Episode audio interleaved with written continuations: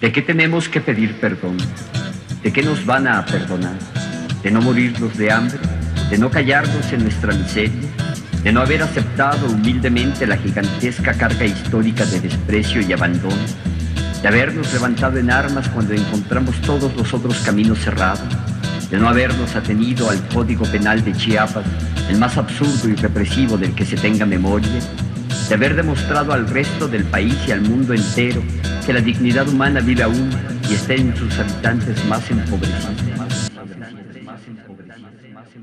En la Plaza Mayor de Aztlán, en cualquier capital, congregación nómada, multitudes al son del desaparecido, encapuchados y sin camisa, retando a Babel a punta de baile.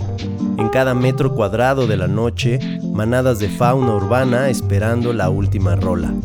En cada día luna, en cada pena, a pesar de que todo es mentira, nosotros nacimos de la noche. Una imagen de alegría melancólica, a veces se pierde el rumbo sin saber por qué, se pierde el siglo buscando un ideal. Un rey sin corona, bongo bong, errabundo al ritmo de la jungla en lo profundo de la Babylon, la concrete jungle. Hear me when I come. Sueñan los tambores de la rebelión. Del Potosí rueda cuesta abajo lágrima de oro. Escuchamos melodías, otras veces las imaginamos. De noche, en la ciudad, en la madrugada para ser exactos, de preferencia caminando, en bicicleta, o en moto, o en auto, la música es el vehículo que viaja con nosotros en cada transporte. Continuamos habitando la canción y el movimiento que hicimos y hacemos con ella, la militancia, una referencia dentro del camino incierto, la ruta y el destino, la experiencia y el descubrimiento, armonía de lo desconocido. Por allá de 1998, 2000, 2001, 2010, ¿a qué te sonaba? ¿A qué te suena ahora? Mosaico sonoro de su momento y quiero pensar que hoy todavía nos dice algo de este momento, en este momento, este momento. Hoy me he burlado de la tristeza, de tu recuerdo. La lírica del clandestino es común, como la buena poesía suena a dichos populares, a cantos colectivos. Ya no te espero, ya no te llamo, ya no me engaño. La música nómada, la canción del caminante. Una visión propia de la metrópoli y de los márgenes, de la frontera, de la remezcla, de diversas lenguas, una propuesta para entender la raíz común que nos aterriza en el movimiento diario. Así suena. El tiempo de la música es mítico, con un sentido abierto, omnipresente y localizado. Entendemos que para la buena música los minutos y los años transcurren distintos a los de la fragilidad humana. Igual que una escultura una pintura, una fotografía, las obras de arte exultantes exhiben el paso del tiempo sin dejar de representarse, de reproducirse en el presente. La música se actualiza con la experiencia. Y así permanece y transcurre en el tiempo el soundtrack del clandestino. Road Album. Un polizón en la nave del viejo nuevo siglo. Un manifiesto de fin de siglo entre las fronteras humanas, urbanas, absurdamente iguales, en los márgenes de las aglomeraciones vivas. Suena a reggae sin playa, son urbano, vagabunte, con avenidas en polvorosa y de belleza oculta, de lugares que tienes que construir para ti. Así sea a pie de calle, en un vagón del metro, del trole, no importa. Como dijimos, el tiempo pasa distinto en la música, igual que en cada uno de nosotros aunque a veces el tiempo más bien pasa por encima de nosotras. Pareciera dejarnos atrás, fuera de lugar, desterrados de uno mismo, existenciales si quieren, por decirlo de alguna manera, o sencillamente desorientados, como esta última semana, este último mes, el más reciente año. No importa cuándo leas esto, para alguien, para cualquiera, será cierto de alguna manera al menos durante cinco minutos. Por la calle del desengaño, esta mañana yo pasé con mi alegría otra vez.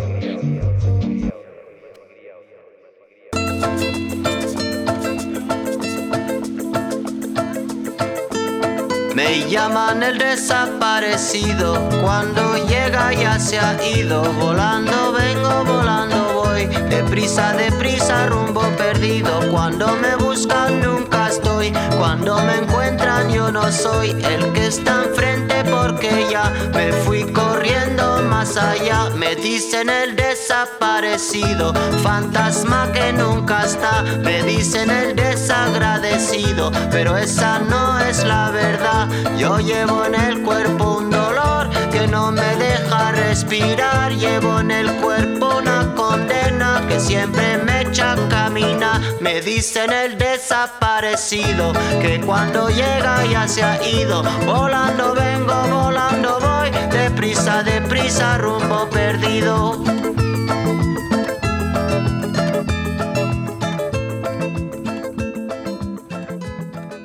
Perdidos en el siglo, regresamos este segundo episodio tercero de Pisto Sonoro. Esta noche, día, tarde, lluvia, calor, donde quiera que estén, vamos a hablar de Clandestino, esperando la última ola rola de Manu Chao, álbum inmortal. Estamos en el Quality Sound con Aris y vamos a, a recordar melancolía, nostalgia millennial. ¿Cómo estás mi carnal? Trickster nos acompaña en el otro micro. Muy buenas. Ahorita son noches, pero justo tienen, eh, pueden ser días, pueden ser tardes, cuando sea que estén escuchando esto y nuestras lindas voces y que también ya estamos haciendo los experimentos para poder trasladarlo al lenguaje eh, audiovisual. Entonces Eso. es este, creo que es una, una gran oportunidad este hablar de este disco para, para entrarle y pues ya se antoja sabrosa la, la plática de este pisto sonoro. A gusto, perdidos en el siglo, entrados en el 21. En 1998 se publica este álbum, eh, todo un momento de transición, viejo nuevo siglo, eh, viejo nuevo mundo, nuevo nuevos mundos, otros mundos posibles. eh, es un manifiesto, se mencionaba en la intro, en esa, ese texto inspirador y abstracto. Em, Sumamente. y nos, nos invita a pensar y a la melancolía. Es un álbum alegre y un álbum también acá reflexivo, eh, poético. Yo, yo lo tengo que poner así entre los... eh, conforme se desarrolle el podcast vamos a hacer un top, yo creo, de Sí, qué, qué- sí. qué álbums, qué rolas te marcaron. Este sí es definitivamente acá formativo, ¿no? Es, es mi, este, mi, mi, mi base, mi punto de partida, uno de mis puntos de partida. Sí, que justo eh, estaría bien ir haciendo el recuento de esos, de, de- de cómo nos fue formando a cada uno los discos de los que estamos hablando y posteriormente pues también como de los invitados que lleguemos a tener. Pero creo que de, de este disco sí eh, es inevitable mencionarlo como eso, ¿no? Como el, pilar fundacional de, de cómo pues sí una toda una generación eh, en, todos los niveles, ¿no? Tanto socialmente como musicalmente, formó esa, ese, pues jugó ese papel de, de- de abrirte las puertas, ¿no? Quisiera yo aprovechar para preguntarte, ¿en qué momento de tu vida te, te- te chocó este disco, te, te agarró, te, agarró para no soltarte jamás? Claro, así saliendo de la secu y coincide con, bueno, es- es fundacional para muchas escenas, ¿no? Ska, reggae y acá, y justo para mí coincide escuchar este álbum y empezar como a ir a los conciertos masivos. No sé cuál sea la tradición de conciertos masivos en nuestro país, Ciudad de México al menos, pero justamente cuando vino de, de gira con este álbum, me acuerdo, creo que fue en el año 2000 o 2001, en el Zócalo. Y le abrió a los de abajo y Panteón Rococó, todavía acá este, el incipiente Panteón Rococó. Los de abajo creo que ya tenían más, uno, un año o dos más, no sé. Pero ese masivo en el Zócalo estuvo eh, igual, o sea, es para mí, para los compas que fuimos, ¿no? Como mi círculo de, de aquel momento, que uno o dos de ellos siguen siendo constantes. eh, Shootout, Ponchito, Ponchito Guitarras. Ponchito. Eh, fuimos a ese masivo y no, pues brutal. Eh, todavía se les ocurrió en, ese, en esa época, en ese año, poner gradas para ese concierto, güey. Sí, eran unas gradas muy precarias que, bueno, quien llegó temprano y alcanzó lugar en gradas, eh, pues jugaba dos papeles. Estaba chido porque veías bien, pero yo no confiaba mucho en esas gradas. O sea, se- empezó el slam, lo masivo, o sea, relax, un bailecito chido con los de abajo, bailecito chido con Panteón, pero cuando ya empezó Manu ya fue así la locura. O sea, sálvese quien pueda, güey, arrastrados por la marea humana. yo sí pensé, dudé que esas gradas fueran a, a aguantar, ¿no? Entonces, este, sí, eh, este álbum, además de como la formación musical que puedo decir que tuve en ese momento, la formación de conciertos también fue, pum, un parteaguas. Sí, digo, te- pensando en ese momento, ¿cómo, cómo ibas a imaginar que unos eh, tantos años después se les iba también a caer el metro? Entonces, creo que adquiere una nueva, visto bajo esa lupa, adquiere una nueva dimensión esa La precariedad. gobernando la. Las bondades de la izquierda, de las administraciones a la izquierda. Sí, este, promoviendo acá conciertos masivos para los chavos y no, pues seguro no faltó acá el hippie que dijo, vamos a, pues, a traer al Manu para las masas. Qué chingón, pero sí ya hay un tiempo que este que hay que revisar, ¿no? Desde la izquierda tantos Sí. años, desde toda una propuesta ahí cultural. Y bueno, Creo que, nos- perdón, creo que Dime. por ahí podríamos este rescatar el, el dato que no estoy dando de, de, de fe. De cierto. de cierto, exacto. Pero por ahí su- supongo que algo tuvo que ver el, el buen Pacho Paredes, ex Claro. Maldita, que ya en esos años estaba pues tomando su camino como, pues sí, como una, como un promotor cultural, eh, de- Ajá, también trabajando de cerca con, con la estructura de la del- de, de gobierno que pues justo decíamos que, que era pues sí decía que eran de izquierda y ese güey pues tuvo mucho que ver con estos festivales que se hicieron después en el Zócalo y Claro. creo que por ahí pudo haber sido artífice por lo menos fue de, fue de las personas yo creo de los a los que se les consultó y dijo ah jalo Sí, traigan a ese güey eh, buen curador y quienes hayan intervenido, porque, bueno, ese es el que recuerdo, porque también estaba más morro, pero a partir de ahí, muchos y variados, varios y variados conciertos en el Zócalo. Recuerdo uno de Ojos de Brujo, eh, Uy, ¿cómo sí. se llamaba? Balkan Sound System, Balkan... Ahorita me acuerdo del nombre, pero hubo varios toquines así que pues gratis en la plancha del Zócalo. Eh, cada vez fueron más grandes y masivos. Manu en su momento creo que rompió récords. Después tal vez lo rompió Café Tacuba, después Maná o... Roger este, Waters yo creo también Ajá, sí, grandes, ¿no? Pero sí se inicia una tradición de conciertos masivos, de cierta gestión cultural este, libre, ¿no? De, de acceso y, y, pues masiva, ¿no? Ese- eso, eso estuvo chido, nos formó. Sí, sí, no- nos formó como nos formó el, el disco en cuestión al que nos vamos a referir en esta emisión, que nos gustaría que también ahí en los comentarios se aprovechen para comentarnos qué se acuerdan de este disco, qué ¿Quién estuvo rolas, ahí? quién estuvo ahí precisamente en ese, en ese concierto, que seguro sí, sí lo pueden buscar en YouTube, ¿no? O no, o no, no sé si está ese, registro. ese mero, no sé, no recuerdo haber visto el, el preciso, el de Manu Chao, pero creo que Panteón Rococó sí tiene una especie de documental de Mm, ese cierto. toquín. Lo tengo así como que empiezan desde el camerino Sí, y sí, sí. desde el escenario, no me acuerdo, pero sí creo que ellos rescataron eso como, pues es que también era monumental o igual fue un parteaguas para ellos como banda, pues ser teloneros y en- estar ante ese, esa marea humana de, de ska, sudor y sabrosura. En Face, A- Acá Aris nos, nos informa desde la central de inteligencia de este programa Aris Research. que hay uno en... ¿En dónde qué? En, en YouTube sí, sí hay un registro Face. audiovisual de este disco. Es del 2006, el de Manu, Ah, ajá. en Facebook. Ah, claro, en Facebook. Y hay uno de Manu en el Zócalo en el 2006, que ese sí fue de TV UNAM, está, está presente, está documentado. Creo que es ese, creo que es ese. Ah, sí, Claro. no, no, no es el que mencionabas, pero bueno, seguramente por ahí debe de haber algún piratón que lo, lo mantenga, ojalá que lo- Lo, Ojalá. suelte al mundo. Un curador fantasma. Un curador fantasma, por favor, ha- haz tu labor de, de mover la, la cultura, por favor. Este, pero bueno, regresemos, a- regresemos al, al disco. ¿Qué, ¿Qué nos dice este disco? ¿Qué, ¿Cuál crees que sea como el- la idea detrás de este disco? Uh, eh, te decía hace rato en la, en la preproducción precopeo del disco, del podcast, Ajá. ah, es una... Recordemos, obviamente, que Manu tenía Mano Negra, ¿no? Pertenecía a Mano Negra. Hay un disco previo que para mí le da también mucho sentido. Obviamente este lo escuché después. Primero escuché Manu Chao, que llegó así a, a mis manos, no sé, la, la moda, eh, hablaremos de que fue un éxito comercial también, eh, con todo y con su propuesta política y de izquierda, eh, que hacemos referencia a los gobiernos de izquierda porque no podemos hablar de este álbum sin mencionar su filiación política y Sí. sus propuestas, ¿no? O sea, samples de zapatismo, Sí. todo esto.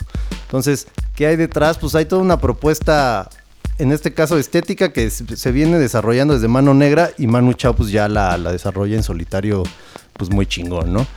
Este. Y pues vamos a. de una vez al. a retomar esa canción con la que vamos a, a seguir, Luna y. Sol. Es una canción eh, festiva. Que este disco tiene en sus géneros. eh, pues es que tiene todo, ¿no? Reggae, son. Adaptados al, al- a la visión de Manu y a lo que traía de Mano Negra. Sí, Pero sí, justamente Luna y Sol es como de los tracks más festivos. Tiene unas ondas también muy melancólicas, muy nostálgicas, muy clavadas, pero pues tiene de todo. Entonces, creo que vamos a la fiesta. Vamos primero a empezar. eh, hay que mencionar que la adaptación en vivo y lo que escuchamos en el álbum y lo que escuchamos en vivo de la banda de, de Manu es Totalmente diferente. Totalmente O sea, distinto. Obvio, guarda la, la relación, pero es muy distinta la experiencia del álbum como tal y la experiencia en vivo, ¿no? Y que creo que eso es lo, lo muy, muy bonito y muy característico de Manu, ¿no? Que es que a pesar, y ya lo iremos deshebrando eh, a lo largo de esta emisión, que puede presentar un, un concepto de una rola y esa rola, aunque la toque de una manera distinta, sigue siendo en, en- en esencia la misma canción y te sigue hablando de lo mismo, te sigue sintiendo igual de, de chido de escucharla en las versiones que las toque y creo que eso no se logra como, no lo logra cualquiera, ¿no? Es tan fácil. Es toda una, sí, una propuesta, una manera de desarrollar el, el- el rock and roll. Pues va, me, me late, te late presentarla, por favor, la de la, la- la rola que vamos a escuchar. Nos fuimos Luna y Sol. Vamos a empezar el baile, el slam. Cayó la luna, se apaga el farol.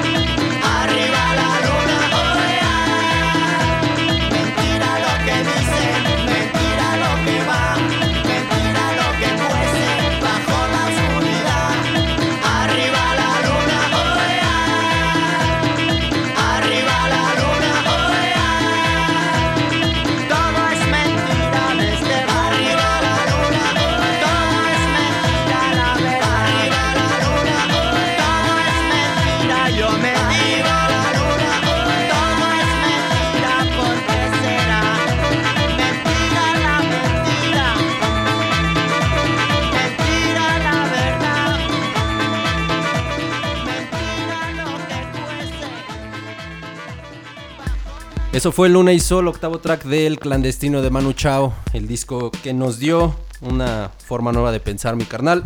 ¿Cómo topaste este track? ¿Cómo lo escuchaste? ¿Qué tal te pareció? Y festividad. Puro baile y fiesta. Como, como es Manu en vivo. Pero bueno, antes de hablar del masivo en vivo, todo este disco es un mosaico, ¿no? Collage era la palabra Collage difícil. que no podías decir. Collage. Collage sonoro. Collage. Eh, um, sí, güey, mezcla narraciones de fútbol, manifiesto zapatista en náhuatl. Eh, um, Que está bien dicho en propio castellano. pero- Exacto. Es mencionado nomás. Eh, Garfield, Garfield doblado al español. Garfield, doblajes al español de Garfield. Ah, samples de películas, Hermelinda Linda. Eh, hay mucho, ¿no? Mucho contenido de, de audio ambiental.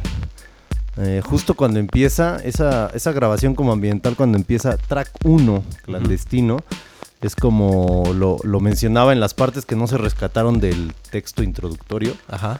Era un audio ambiental como de, ya sabes, el Manu retratando eh, su, su estilo de vida nómada.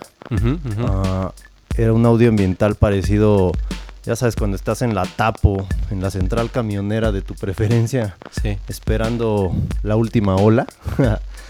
Puede ser la tapo, tasqueña, audio ambiental de un aeropuerto.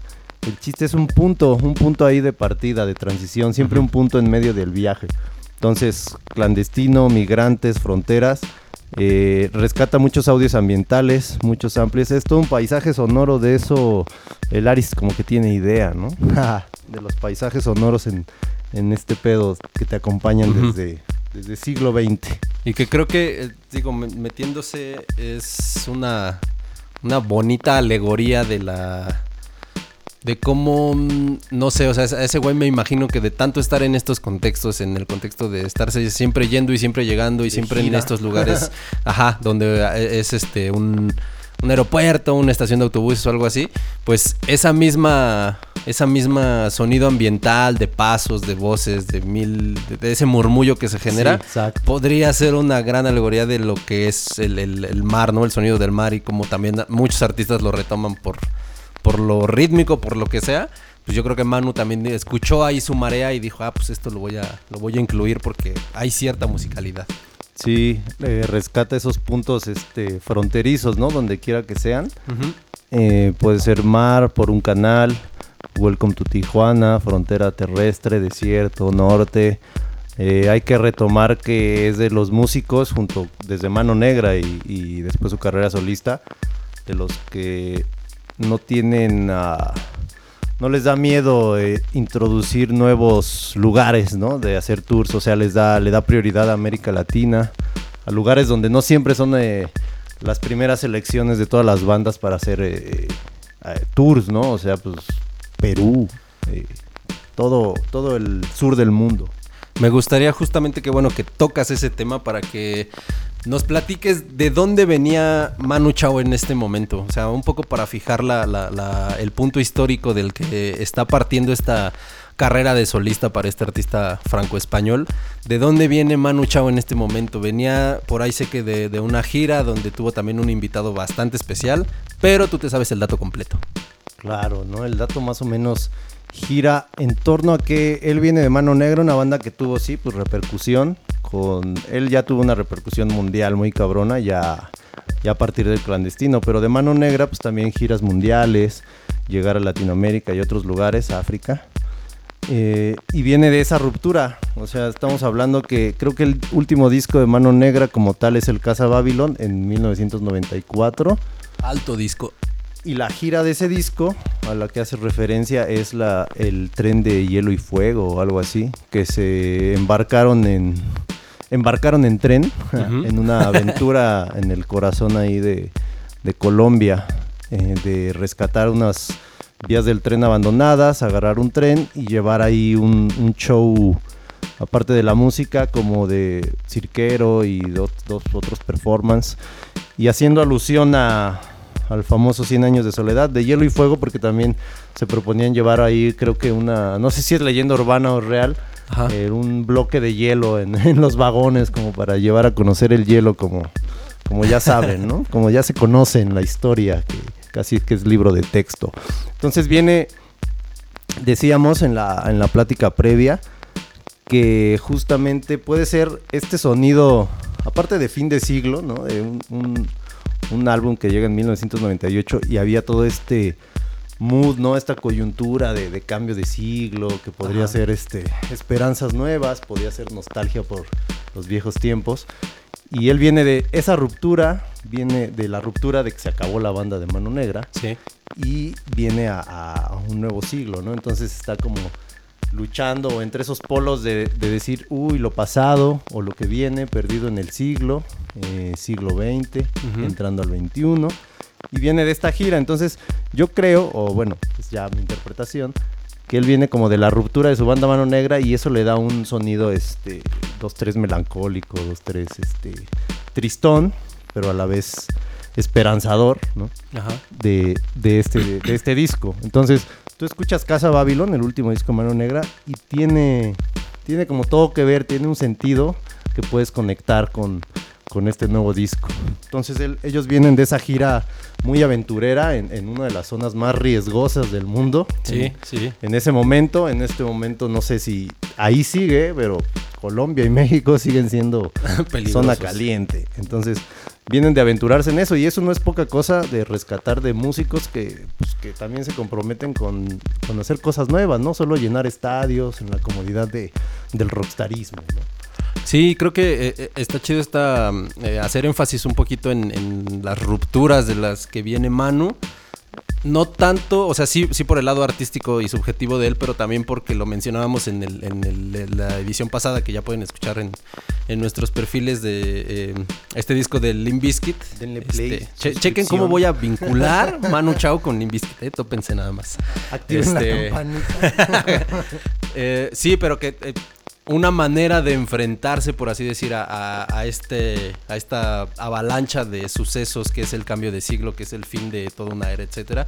Pues se estuvo ahí en el gringo con esta hiperproducción de, bandas como Limp Bizkit, como todo lo que se dio, hasta las, las bandas de pop entran en ese, en ese mismo nicho.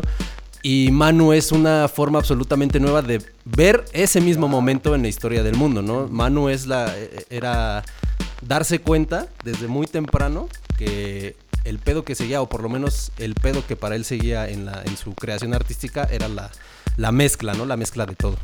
Sí, el amplio mundo como un pañuelo. Exacto. vinculando Limp Bizkit y mencionabas hace rato se me fue los músicos invitados en el último disco de Mano Negra Fidel Nadal y, este, y bandita que luego desarrollaron eh, pues, colaboraciones y, y- y sonidos no o sea que vienen de mezclar a- desde reggae son cubano y to- toda una escena todo un género que, que se fue ahí forjando Em, creo que la fusión y la mezcla que propone ahí Manu Chao abiertamente, sí resulta una influencia grande en, en la Ujú. escena que, que sigue y que después este, vamos a, a ver desarrollado en otros discos, pero creo que también es un músico que, que, la conexión o el éxito grande que logra es por, por su despliegue en vivo, ¿no? Como las, Sí. los grandes conciertos masivos y toda la energía que despliega en, en la acción, ¿no? En, en estar en vivo tocando para la gente, llenando plazas, muy, muy acostumbrado. O no sé si también es una elección de, de, de la industria o de sus managers. O sea, de todos los músicos conectan más y desarrollan su propuesta pues, con los conciertos en vivo. Y sus álbumes son muy eh, desarrollados y producidos, pero creo que es un músico que se debe así a, a la gente, ¿no? A, a lo que conecta a- el día a día, ¿no? Ajá. Cotidianidad.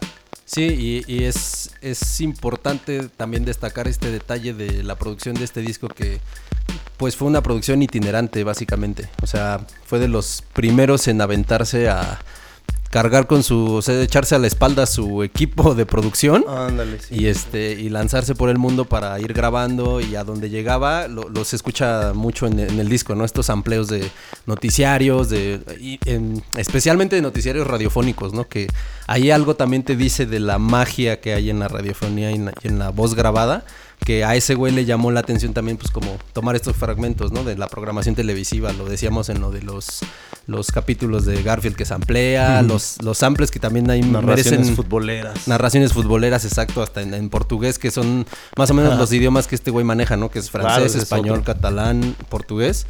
Y este, y particularmente eh, está el guiño también a la, a la cultura mexa, ¿no? Al, al- a estas Al Welcome to películas. Tijuana. Estas películas que, que nada más se puede, se pueden ver o se podían ver, no sé si todavía existe ese canal que se llamaba de película El de película que, latino. ajá, que programaba todas estas, estas movies y una de ellas es la de Hermelinda Linda. Que exacto. ahí, si ponen atención, por ahí el, el- el sampleo, no me acuerdo, tú me sabrás decir bien ese dato, en qué rola está el del, el del puerco que está llorando, ¿no? Ajá, de veras, no hay que rescatarlo. Porque justo la referencia exacta. Eh, ¿Cuál no? Es que es- pues sí, es justo. El, el collage no nos permite ubicar. No, son 45 minutos aproximadamente de lo que dura el, el álbum. Y que todo ya en el cerebro, al menos las incontables veces que lo escuché, desde el 2000 al 2021. Ajá. No, Los 21 años ajá. que llevas escuchándolo. Exactamente, ¿no? Poco, poca cosa. este, sí, eh, todo se hace ahí una, una mezcolanza a la que puedes elegir, ¿no? Así desordenar y va a tener un tiempo, un, un orden espontáneo que va a agarrar, depende en qué momento lo elijas escuchar. Y fíjate que, que eso se me hace bien cagado, ¿eh? no, no lo había pensado, pero pensando también en otros discos de los que vamos a hablar y de los que ya hemos hablado, sí podemos identificar de, ah, es esta rola, ¿no? O, no sé, Nuki siempre va a sonar a Nuki, ¿no? Pero en esta, si me dicen de qué parte es este fragmento, de, Claro. de cuál canción de, de este disco de Manu, sí diría, verga, o sea, hasta me confundiría. pero sabes de qué álbum. Ajá, exacto, sí. Exacto. Y, y eso, es- eso me lleva, qué gran pie me acabas de dar, qué bonita pelota me pusiste para Uy. hablar de cómo este disco se entiende como una pinche obra circular, o sea, una obra O sea. completa. Se puede fragmentar porque obviamente está fragmentado por tracks, pero lo escuchas y es de corrido como un mixtape, decíamos la vez pasada. Claro, ajá. Y como a manera de, de rayuela, ¿no? Puedes elegir empezar a leerlo por donde sea y terminarlo Ajá. donde quieras y siempre vas a tener una lectura que le va a dar sentido. No mames, estamos llenos de retórica y figuras esta vez, ¿eh? ¡Qué bárbaro! El Qué bárbaro. latinoamericano. Desde Manu Chao, Bizkit, nos fuimos. Nos fuimos. Ahora que hablamos de literatura latinoamericana, ya tan fácil, eh, hay que mencionar de las grandes influencias de Manu, aparte del zapatismo como militancia y propuesta política, es la literatura de Galeano, ¿no? Que al menos eh, a mi generación, o al menos a la parte de mi generación donde pertenezco, leer a Galeano pues también fue acá un, un impulso grande, ¿no? Y de hecho menciona en sus agradecimientos al, al Galeano, que después este, es subgaleano. y entre sus influencias musicales y políticas, pues Bob Marley, ¿no? En este disco explícitamente sí hace referencias, si ponen atención en, en las letras, hace alguna referencia a Bob Marley. En el siguiente disco, Próxima Estación Esperanza, ya tiene la rola Mr. Bobby Ujú, sí. y podemos hablar de, de hasta una reinterpretación o reciclamiento de, de sus propias rolas, ¿no? Con Mr. Bobby, Omens, a Bongo Bong, ¿no? Siempre hay una melodía, una, una basecita rítmica que siempre está presente. Entonces, todo esto es parte de su propuesta ahí estética, política, poética, ¿no? Que rescata la literatura galeana, otros mundos posibles, la propuesta zapatista. Bob Marley es un posicionamiento político pues muy chingón y que nos hizo, eh, nos llamó a muchos de nosotros en ese momento y pues ahí seguimos tratando de desarrollar hasta donde nos los permite el mundo babilónico. Te fallamos, mano, te fallamos. Te fallé, Sup. Fallé, Marcos. Re- reprobamos en, en, en Manu Chao. Pero bueno, pues creo que me parece el momento idóneo, ahora que hablas de esta, de esta basecita rítmica, de presentar la siguiente canción. Yes. Que es Bongo Bong. ¿Qué número de track es? No tengo, no tengo acá el, el- el datito. Número... Es por ahí el número 3. Creo que sí. Desaparecido. Sí, es, es el, el- el tercer track de, de este disco. Eh, pues, ¿qué, qué te parece si nos vamos a escucharla? Esta es la edición número 2 del Pisto Sonoro Clandestino de Manu Chao. Bien podría ser la tercera. Bien podría ser la tercera. Nos Como fuimos.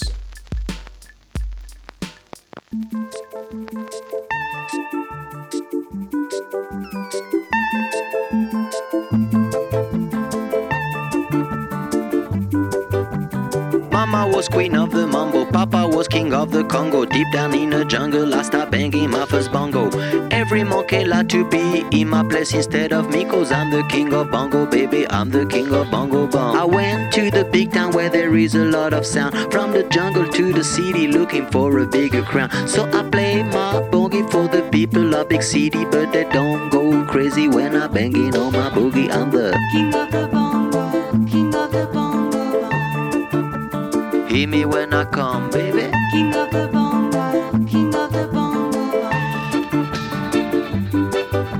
Nobody like to be in my place instead of me Cause nobody go crazy when I'm banging on my boogie I'm a king without a crown, hanging loose in a big town But I'm a king of bongo, baby, I'm the king of bongo bong king of the bongo, king of the bongo, bong. Hear me when I come, baby king of the bongo,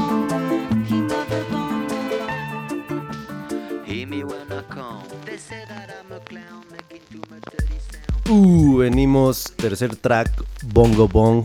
Qué melodía, una melodía muy presente en los tracks de Manu Chao. Track 3, Bongo Bong. Y el que sigue ah, es el, obviamente, track 4, Time Blue, que en buen castellano parece ser Ya no te amo más.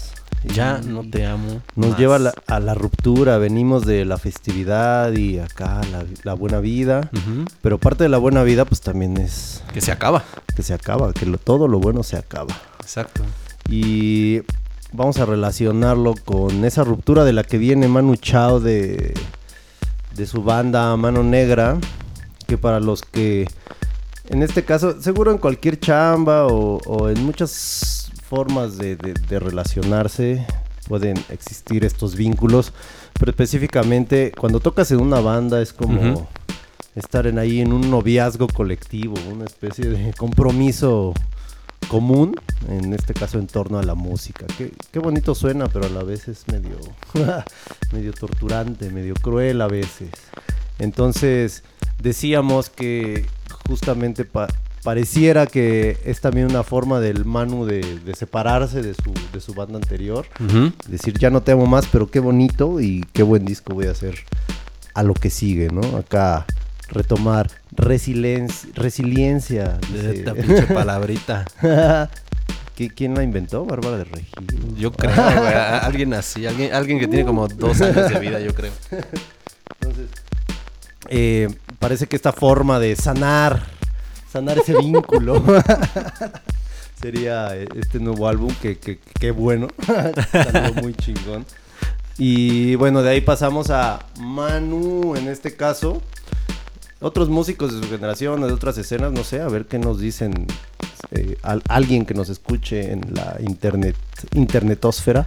Ajá. Eh, son de esta generación que empezó a aprovechar el, el nuevo cambio, el nuevo giro tecnológico en el que ya el músico no está encadenado a, a la industria para patrocinarse estudios, ya no está encadenado a, a tener que vivir en el estudio para grabar un álbum, ¿no? Ujú. Te echas el, el- la compu, los, la forma de grabar a- en la espalda, a caminar y grabar tus propios tracks. Es de los de los primeros, no sé de los primeros, pero es de los que aprovecha este esta este boom de internet, de MySpace, de las nuevas redes sociales en las que ya no, no dependes de, de- terceros para promocionar tu música, para tu creación. Entonces yo creo que aprovecha el presupuesto de, de la gran industria y desarrolla una, una propuesta nómada en el sentido de que puedes hacer tu propia música en el camino. Sí, y es algo que también mencionábamos en las pláticas preproductorias, este, preproducidas, preproducenses, eh, de, esta figura, de, que encarna muy bien esta figura del, músico errante, tan romantizada muchas veces, pero que en este, o sea, pues lo llevó a la acción, ¿no? No buscaba como ser eso, no buscaba parecerse ni esa pose, pero lo llevó a la acción de una manera bastante práctica y lo vemos pues como, como lo que es, ¿no? Como esta instantánea de, de ese momento en su vida artística y de ese momento a eso, a eso quería sonar. Eso es lo que lo, lo tradujo muy bien en, en su sentir en esta en estos ¿qué son? 18 tracks, 10 y- 16 tracks de, que componen al, al clandestino. Después hubo un, creo que en 2019 hubo como una reedición de aniversario Ajá. que agregó dos tracks, me parece. El 18. Eh, sí, el músico errante que, que tiene las capacidades tecnológicas y estéticas y, y de reformular su discurso como músico, ¿no? O sea, justamente él intenta llevar a cabo una, una coherencia entre discurso político y creación musical Sí. que obviamente nunca va a tener contentos a todos, ¿no? Siempre acá sectores radicales o a los que no les fue suficiente ruptura o a los Ajá. que o a los que es demasiado radical, no se sabe, ¿no? Entonces, pero justamente la, la- la aportación es esa, ¿no? Aprovechar las nuevas tecnologías que, que ahorita ya es Ya es moneda corriente, ¿no? Ya. Exacto, ya ya no ya ni siquiera se habla de eso, ¿no? Sí, sí, sí, ya se da por sentado. ¿Qué te dice el chombo? él, él- él estuvo al principio de todo y sabe que, que la generación X estuvo antes de todo, ¿no? Sí, este giro tecnológico del que ya ni siquiera te acuerdas cuando se conectaba a internet por modem, por el teléfono. Sí, sí, sí. Entonces, él adapta y reformula un discurso y aprovecha las nuevas tecnologías, logra eh, conectar con la, con la gran masa. Y en su momento, tal vez desde una izquierda optimista, decían, no, pues qué bueno, ya no, el músico, la música, la creación ya no Ajá. depende de la industria, ya no depende de... Ya va, vamos a poder aprovechar esas nuevas tecnologías para ser autónomos y, y muchos sí lo hicieron, ¿no? Qué Sí, bueno Sí, sí, sí. pero hay muchos que eligieron seguir en la jaula por el propio gusto, ¿no? Eh, Sí. Influencers. No, que, y, y que creo que también tiene que ver con lo que mencionaba en el bloque anterior de que es, es una mm, se contrapone con la forma de producir de otras escenas como la del gringo en esa misma época. Claro, que ahí sí era totalmente vamos al estudio y ahí todos estamos ahí creando. No, no se preocupa- preocupaban mucho por ir irse a, a vagar por el camino a ver Sí, qué, qué no, atra- qué ajá, traían a- para su plato. Ajá. Era pues eso, era, era hacerlo así, pues eh, sí, te juntas en el estudio, nos hacemos unas rolas y ya tenemos hits, ¿no? Porque eh, eh, eh, te habla de lo autorreferencial que es esa cultura y en cambio del... La europea también tiene un poco de eso, pero pues el Claro. tuvo esta vena, esta vena de, de, pues, aventurera y lo llevó a todas las dimensiones posibles de creación. Sí, buscar hasta cierto punto y con sus limitaciones, buscar lo desconocido, ¿no? Buscar traducir nuevos paisajes, nuevos lenguajes, personas distintas, sociedades distintas, ¿no? Ahora, ah, este, hablando de, de eso y de lo que mencionabas de, de esta, de esta mm, afán también de, de- por elegir la libertad cuando, pues, cuando, Libre. lo- cuando te da esas posibilidades. eh, Manu se, se caracteriza también pues por esta, esta lo, lo dijimos ya, ¿no? Por esta postura política que es muy clara y para desde donde yo lo veo está muy bien, envejeció muy bien, o sea, se ha mantenido coherente. Sí, sí, sí, es un personaje que, que logra eh, mantener una coherencia. Repito, no, no hay manera de tener a todos los sectores contentos, menos hablando de política.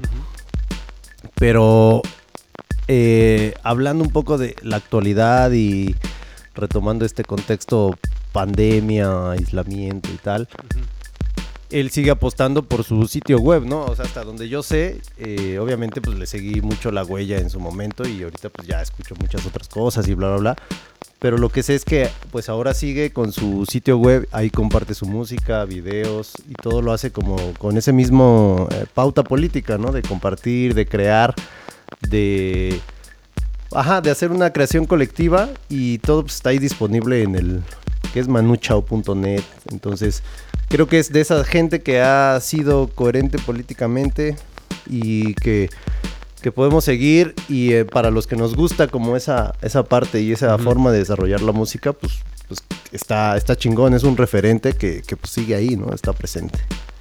Sí, este. Yo hablo, hablaba también más de la parte eh, como política, en cómo, eh, pues no sé, la- las causas que decidió abrazar y, la- y las cosas que decidió decir, en específico el sampleo de- del discurso zapatista, la declaración de la selva lacandona, que creo que se volvió en algún punto parodiable también, porque fue, em, pues en ese a- a lo- yo creo unos años, unos 10 años después de que salió esa, ese disco, pues justo, ¿no? Iba en este loop cultural en el que ya quizá estábamos un poco hartos o, o la gente en general estaba un poco harto y se volvió un cliché. Pero ahora, pues, ves que, no sé, por lo menos la, la- la- el zapatismo sigue teniendo vigencia, ¿no? Sigue Claro. esta, esta, esta, esta onda que hicieron recientemente de desembarcar en, en aventarse la travesía. ¿Qué es el Escuadrón El 21? escuadrón cua- 420, no, eso es de mota. El escuadrón, no sé. el- 20 era el juego de do- el Escuadrón 201, 21. 202, algo así, ¿no? Pero justo es, es algo que sigue existiendo, ¿no? Y, y que también esa lucha, creo yo, en sí misma, y ya por ahí nos verán los calzones de la afiliación y la política, pero pues también ha, ha- ha envejecido muy bien y se ha mantenido y se ha anticipado a un chingo de problemáticas que son las mismas que Manu retoma y denuncia cuando tiene oportunidad. Sí, con todas las paradojas y contradicciones de la política, lo que quieran, tantas calles del desengaño que hay que atravesar, ¿no? con eso nos perfilamos para, para irnos con un gran track, pero sin antes llamar a la pues eso, a la un poco, no, ay, no a la conciencia, pero a la visión de, de Sí. todas las herramientas que están presentes ahorita, que tal vez no se tenían tan claras en su momento, principios del 2000, y que tanta gente usan, usamos, pues para mantenerte en los márgenes, cuando podrías estar por fuera, ¿no? O sea, ¿por qué hacer, elegir hacer marketing político para el verde fuera de los tiempos electorales? Lo que quieras y, exacto. Escuadrón 421, así, así se llamaba. Que no se diga que no se dieron los datos fehacientes. A huevo. Aunque cualquiera los puede buscar en, Y que justo es de lo que estamos hablando, ¿no? en animal político. Sí, entonces este, hay que la visión, mantenerse todas las herramientas que están disponibles como para elegir mantenerte en los márgenes, ¿no? Entonces, vámonos por más calles del desengaño sin perder la esperanza, sin perder la, la creación de otros mundos posibles. Llévanos a la última rola, mi carnal. Aris, Quality Control. Qué gusto compartir pisto sonoro con ustedes. Y creo que eh, eh, también hay, hay que decir antes de despedirnos que esto eh, indirectamente no- nos, nos está vinculando con el siguiente episodio, que va a ser una Claro. perspectiva más, ya habiendo pasado el, el- el cambio de siglo y habiendo, habiéndose atravesado ya la, la fronterita esta temporal del 99 al 2000, siglo, siglo al, al 20 al siglo 21. Este, vamos a, a revisar un disco, un disco también bastante, bastante, bastante fundacional que es precisamente la batalla de Los Ángeles de Rage Against the Machine. Y creo que también se va a poner bastante sabrosa porque va a ser un poco hablar de los mismos valores, pero también desde alguien que lo dijo desde el interior de la bestia, ¿no? Desde la de la industria cultural culera. Y contra esa máquina es contra la que vamos. Pero bueno, ahora solo nos queda disfrutar el último, el último track de esta edición del Pisto Sonoro. Aris, de nueva cuenta, muchísimas gracias por hacernos sonar chingón. Este, por hacernos, eh, eh, por proveer estas luces que ahora nos, nos están iluminando y que ya Aris, nos, podrán ver. Audiovisual Productions. Porque no lo ven al Aris, pero es la mano que, que mece y que mueve los hilos, ¿eh? O sea, nosotros somos sus, sus eh, marionetas que nos, nos tiene aquí hablando. Mi carnal, Richie, te agradezco Carnal también un chingo la, la, la sapiencia de, de hablar de este disco que yo sé que es, es, es tu corazón, yo creo que este, que este disco. Y pues nada, qué, qué honor que me dejes presentar este track que creo que es el favorito de los que hacemos esto. y yo creo que mucho de la, de la gente que lo escuchó. eh, es el track 12, Malegría, Clandestino, Manu Chao, Pisto Sonoro, episodio 2. Gracias por acompañarnos. Vámonos.